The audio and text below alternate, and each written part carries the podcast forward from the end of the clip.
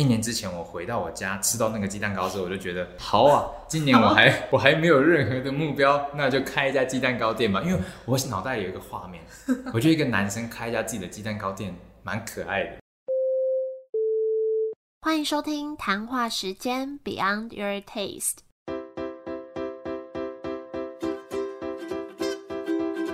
我是佩佩，谈话时间是我和 Irene 创立的美食平台，我们将会在这里挖掘美味餐点以外的小巧思与故事。今天要介绍一家很特别的鸡蛋糕，虽然最近好像有蛮多卖鸡蛋糕的店，那大家都有很多不同图案啊、口味啊，大家都做得很可爱。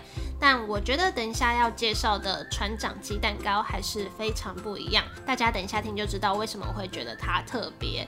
那今天邀请到的来宾是在经营 YouTube 频道“早安船长”跟 “Salu” 的子俊。其实鸡蛋糕只是他一部分的创业项目，他还有经营很多不同的品牌。所以在这集后面呢，也会跟他聊一些比较多关于创业的心得。那我觉得他的一些心态非常值得大家学习。那现在就欢迎子俊来跟我们分享。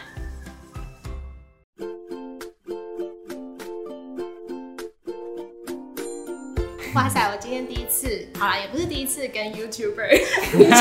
好，那今天很开心邀请到子俊。那今天他是以船长鸡蛋糕的身份来的。Hello，大家好，我是傻路子俊。那我们同时是一个在经营 YouTube 频道，那我自己还有一些创业项目，比如说我开一间小小的鸡蛋糕店。嗯，那你先用三个词形容这家鸡蛋糕。我的形容可能比较奇怪一点，就是我的鸡蛋糕很高，很高。对，然后古早味。嗯。嗯嗯，诚实，诚实，很高是什么意思啊？长得很高吗？我当时在想，鸡蛋糕这么普通的东西，我要怎么卖它？我就想鸡蛋糕，鸡蛋糕很高，所以我想要站在很高的地方卖鸡蛋糕，然后卖完之后把鸡蛋糕滚下去，然后让下面的人他可以自己去夹鸡蛋糕，这是我的卖法。所以才会说诚实，因为我看不到下面的人他们有没有投钱，就他们自己投钱，自己拿一个袋子自己夹鸡蛋糕这样。哎，你你以前是学什么相关的啊？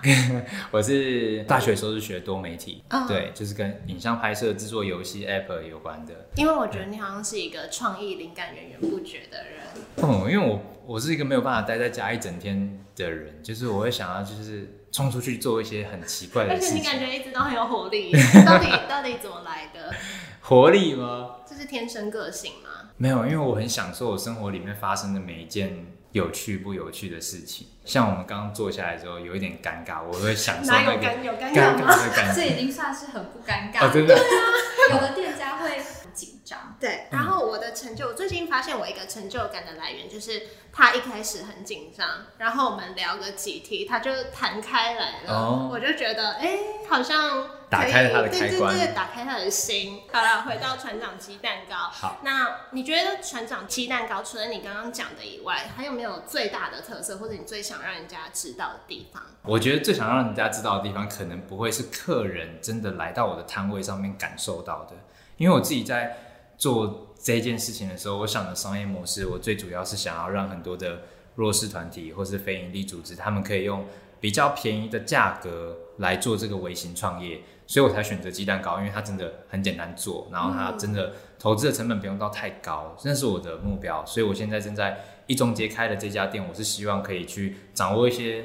实际的数字，然后让他们真的加盟的时候，我已经比较有一套系统哦。所以这是你真的目的，因为你自己在拍摄影片都跟一些可能公益啊、弱势团体相关，然后其实你做这个是一个帮助他们的媒介。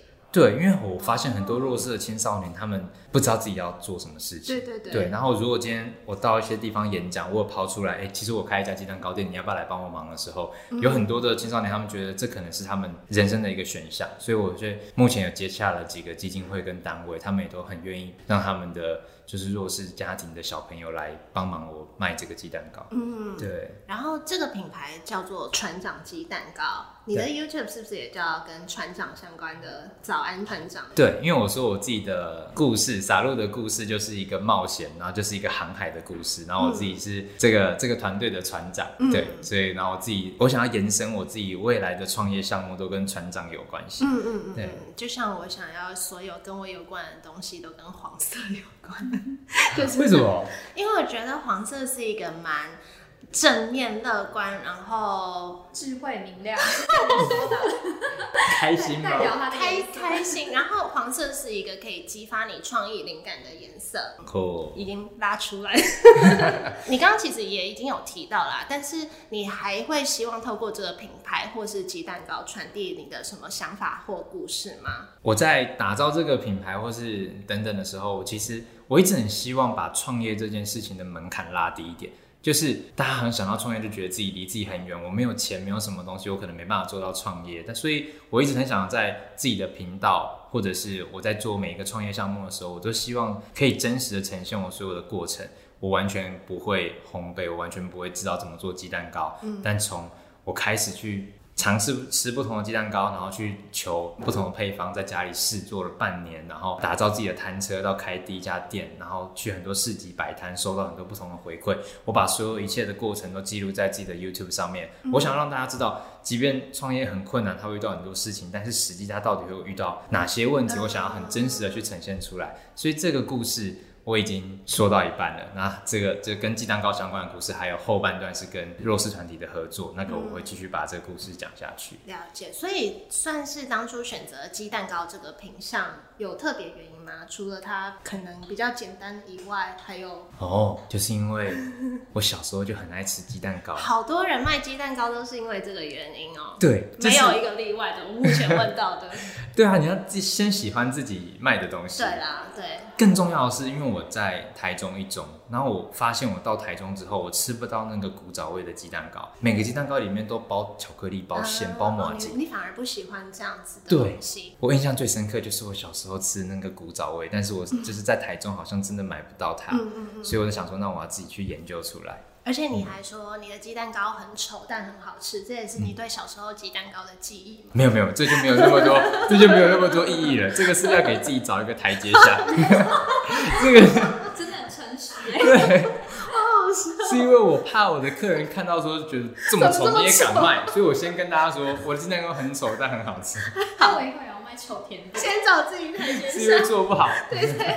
那你觉得在研发过程有什么挑战吗？就是做鸡蛋糕的事情到底是不是简单的？老实说是简单的，但是它的它的方法真的有百百种，就是怎么去弄到自己真的喜欢的那个味道，其实还蛮困难的。而且不同人做一点点温度的不一样，或等等的，都有可能造成很大的变化。但是当我了解其他的餐饮业之后，才知道这个已经相对来说已经算是蛮简单的。但是我要怎么样去做到品管，让每一次烤出来都一模一样？嗯这一点就是我真创业之后才遇到的困难。你觉得你们目前有解决这件事情了吗？目前有解决这件事情，是因为我的我的两个店员他们在操作的熟练度上面，跟他们对比例啊、温度的控管上面都已经做到蛮成熟的。哎、我一直很想要玩做鸡蛋糕这件事情，因为我从小就很喜欢玩煮饭游戏，那种做章鱼烧，你有玩过吗？你说半家家酒，不是电脑上面的，哦就是就是比快啊，比如说煎汉堡啊，然后就送餐给客人。然后我从小就很喜欢玩这种电脑游戏，然后我就超想做鸡蛋糕。嗯，所以你觉得好玩吗？我觉得很好玩，嗯而且我之前在 IG 上面有一个不知道算不算行销方式，是我让大家就是今天来买鸡蛋糕的人都有十个人可以站上来跟我一起烤鸡蛋糕。哦，对对对对对嗯，所以真的有达成这个，有，当时那个礼拜每天都有人站上来烤自己的鸡蛋糕，这样好好玩哦。对啊那你觉得制作过程哪一个步骤最难？去掌握那个蛋打发的程度最难。什么意思？就是因为它要打发那不同的蛋，每一颗蛋的大小，或者是它这一次的温度，或是我们现场的环境可能不太一样。在我打发它的过程，可能每一次的那个状态会不太一样，所以你要让我自己和我们的员工都掌握到这个蛋打发的程度，这样子是最 OK 的，因为那个会最影响到所有的口感等等的。它会容易粘那个那个叫什么，就是煎台嘛。因为我之前也去那种店家买过鸡蛋糕，它好像很常，比如说鸡蛋仔，它好像很常失败原因就是粘住还是什么的。你们会遇过这种事情吗？会，其实就是每每天都会在经历这个，所以你要有就是越来越熟练之后，你知道你那个手的那个角度等等的，要怎么样去把它啊顺利的挑起来，这样子所以就是熟能生巧这样子，，好玩。哎、那你我只是好奇，你除了你自己的鸡蛋糕以外，你还有吃过哪一家你觉得最好吃的吗？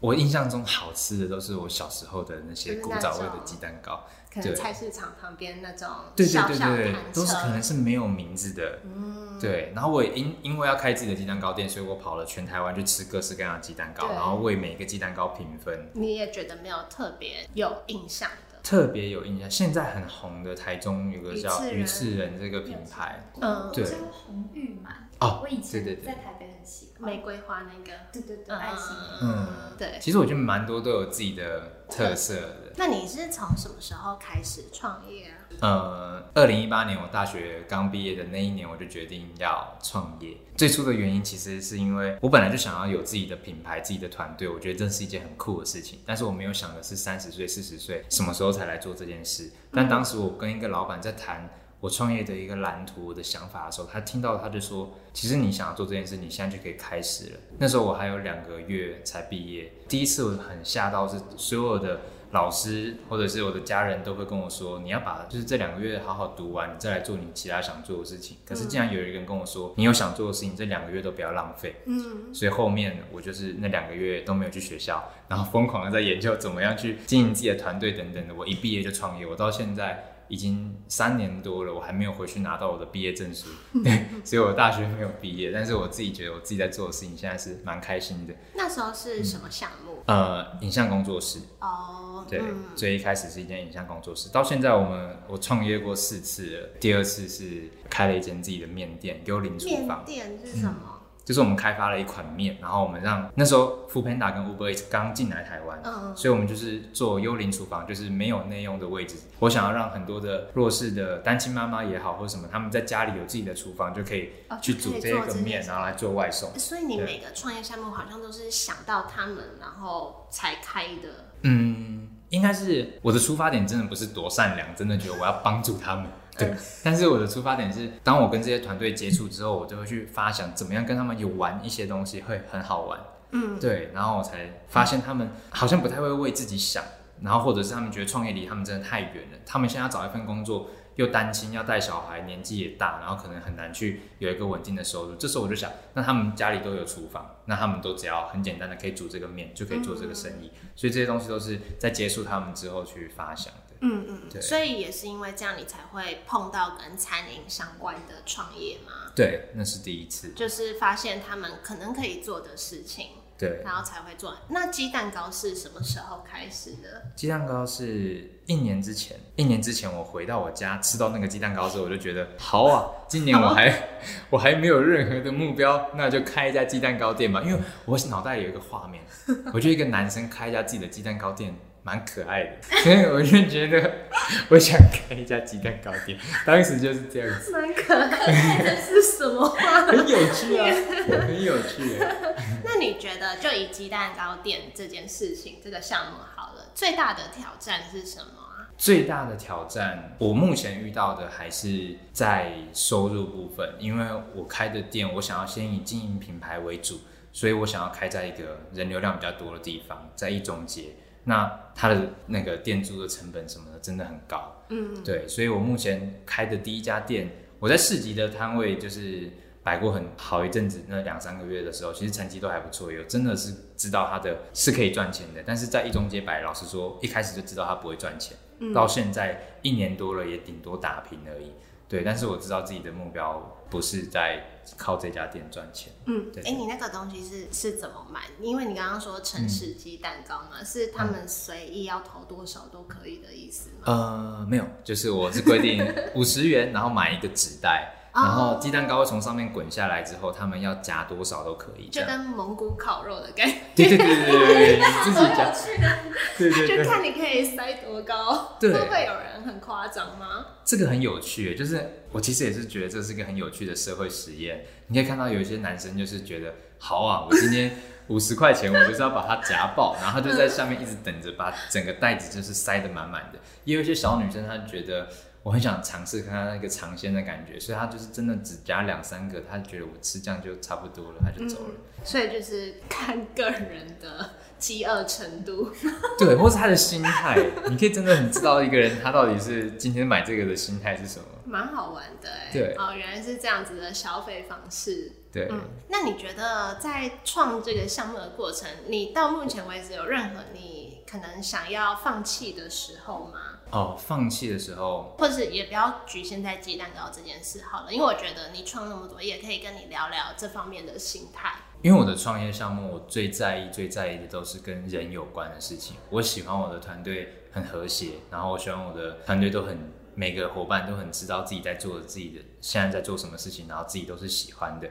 当我所以我会很常跟我的团队讨论现在公司的方向，或是我们创业的方向，是不是每个人真的爱的？那每次当我最挫折、最挫折的时候，都是来自可能某一个伙伴他最近不太认同我们在做的事情，或是他的心累了，他觉得我们在做的事情真的很让他有很大的压力等等的。这是我每次都会想要那怎么去调整，对，但是不不会永远都有一个最好的方法。嗯，创业三年，我也是今年才真的比较知道到底什么是创业。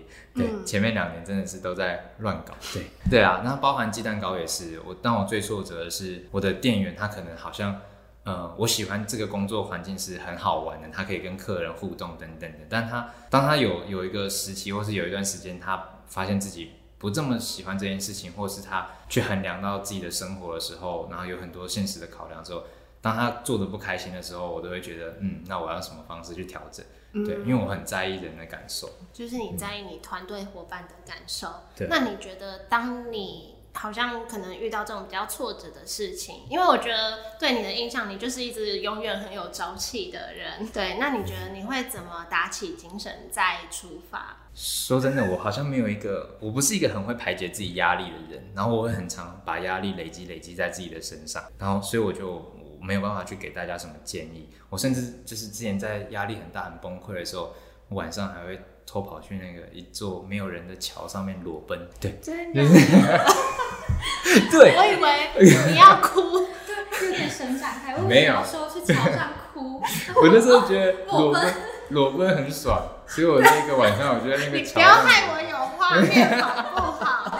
对啊，你这没有跟别人讲呀，突然在这里讲，我也觉得莫名其妙。大家讲，嗯，我觉得我没有办法排解自己的压力，但是我每一次重新的开始认真对待一件事情，就是我看到我伙伴对某一件事情燃起希望，或是我想到了某一个要做的事情得到大家的认同，我们又有一个共同目标一起前进，不管大目标小目标也好。那你觉得你是怎么让他有燃起希望？比如说你也创业三年。其实我觉得你很年轻，可以这样也蛮不容易。就是有一个团队，因为我自己真的觉得在管人，或者是有合作伙伴，或者是带人干嘛，这真的是一个创业最难最难的事情之一。那你目前有什么心得或收获了吗？我团队最多的时候，我有养到十三个人。哦，原本大学要养活自己就好像很不容易，然后结果一毕业要养活这样一群人，不简单。然后大家也都是可能社会新鲜人，这对他们来说，你要么让他们赚到钱，要么让他们有学到东西。那他们在这里到底能够获得什么？然后当自己的当老板也没有很成熟的时候，就是需要很多很多的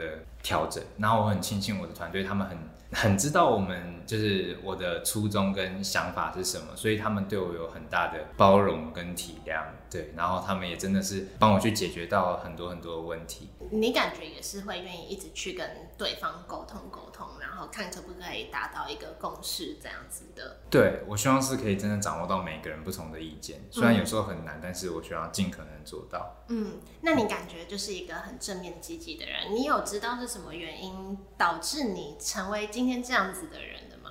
因为我很喜欢挑战，对，然后我对很多事情很好奇，就是对，就是孙悟空，这是我在路前帮他下的一个注解。就像我不知道你们有没有看《海贼王》，我是疯狂的很爱《海贼王》这个，所以我就很喜欢鲁夫，就是他知道一件事情的时候，他根本就不会多想，他就是先冲了，就是先做再说。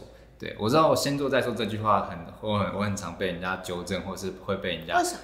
就是大家可能觉得你根本就没有计划，或者是等等的，对，那你就已经在执行这件事情了。那你要，比如说我们现在在做一件事情，你根本就没有足够的资金去支撑这件事情，但我就已经先做了。但是我执行了三四年之后，我发现这样子会造成一些问题，但带来好的效应其实也不少。对，它会让我真的去把握住每一个。不同的时期，我每一个时间好像都没有浪费。所以你觉得先做再说，这点对你来说，你有看到它的带给你的好处，然后你也坚信自己的这样子的理念是正确的。对，因为我觉得我是一个，如果把这件事多放一点时间，我可能就会减少了热情。嗯，对我如果是多考虑它到底能不能、可不可以的时候，可能一个月过、两个月过了，我可能就对这件事情没有那么大的热情。但如果我今天想到，明天就做。我不用考虑那两个月，我就可以把这件事情在这时间内做完了。那因为你是一个很天马行空的人，那我就问你一个天马行空的问题：你干嘛偷看我的问题啊？你不是不看访纲吗？好，什么问题？如果我们今天把船长鸡蛋糕想象成是一个人，你觉得这个人的人生哲学是什么？来一句座右铭，没有很有道理，就是他就是很。很相信这个世界的人，哎，你觉得你既然这么相信这个世界，没有任何让你觉得失望的事，就对对这个世界、对人感到失望的事情？我去年被诈骗了五十万，我有看到那一集，那是我可能第一次有接受到这件事情。嗯，对。但是其实如果不是考虑到就是家人的担心，或是团队伙伴的担心之外。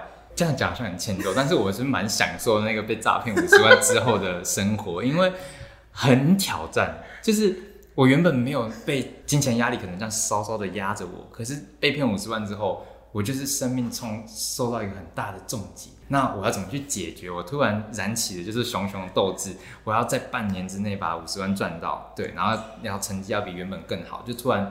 很嗨，但是又想到就是家人朋友可能会很担心，我会觉得很抱歉。所以你就是一个相信世界善良，然后相信不管做任何事情，他们都是还是有意义，或是发生什么事情也是命运的安排，但是会带你到可能更好的地方。对，但我不相信世界是善良啊，但是我相信那个不善良找到我之后，又是一个新的挑战，是一个新的挑战。那你觉得最后啊，你有没有？因为你也粉丝蛮多的，或是你刚刚也有提到身边的伙伴，你有什么话想要对支持你的粉丝跟身边的伙伴说？OK，因为我觉得有关注到我们的人有很大一部分是。来自于生活有很迷惘或是不知道自己的方向的人，对我好像无意间有接收到这样的客群，他们可能不知道自己的下一步怎么走，到底做什么才是正确的，所以他们透过傻路的影片，好像有燃起他们一个希望，然后想要跟大家说，就是希望大家可以享受你自己生活里面发生的所有曲折，就是每一件事情一定都会有它的解。对，然后你就是遇到了，想办法去转弯，不要把它想的就是太死，就是每件事情都有它的解的，就是希望大家都可以好好的喜欢你自己真正在做的事情，跟喜欢你自己。那伙伴呢？哦，就是希望，希望我的伙伴们都可以在我最后完成我最大最大的梦想的时候，你们也都到了自己真正最喜欢的那个地方，完成你们的梦想。你最大最大的梦想是什么？我最大最大的梦想就是完全不用考虑钱，可以看遍这个世界的所有，就是我自己想要看到的地方或是议题，感受不同的情绪。嗯，对我想要看遍这个世界。嗯嗯嗯。不过我觉得你刚刚对呃，可能粉丝或是你说很多人感到迷惘的时候，你的那个心态真的还蛮值得人家学习的。那你可不可以最后再一次介绍船长鸡蛋糕这个品牌，或是哪些地方可以找到你？想吃鸡蛋糕去哪里找？OK，那大家可以在 YouTube 上面搜寻“傻路”或是“早安船长”的频道，就可以看到我们鸡蛋糕所有创业的过程。然后也可以在就是 IG 上面搜寻 Number Seven Captain 傻路，对。我把链接贴在简介，好，就可以看到我们鸡蛋糕的一些平常在经营的一些过程。这样，好，谢谢子俊今天的分享，谢谢。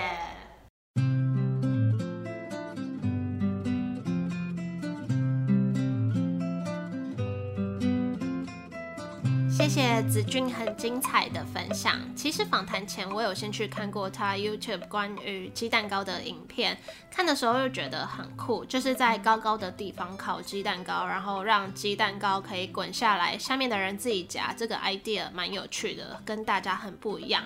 那本来以为有趣的点就只到这里，想不到在访谈的时候听到他说做鸡蛋糕背后的目的跟原因，是可能想要在未来让弱势团体啊，或是青少年等等的有一个工作或是创业的选择，这点我觉得很有意义。然后也很佩服他的人生哲学跟生活态度，就是觉得他。总是很正面啊，很有活力的样子，很棒。那如果有去台中一中街，也记得去找船长鸡蛋糕。如果想要了解更多关于子俊的故事，也可以搜寻他的 YouTube“ 早安船长”，还有扫路 S A L U。那相关链接还有他们的 IG 都会贴在这集简介，一样会有一篇文章放在官网，大家也可以去看文字跟图片介绍。那今天就到这里，也谢谢大家的收听，希望你们会喜欢今天这集的分享。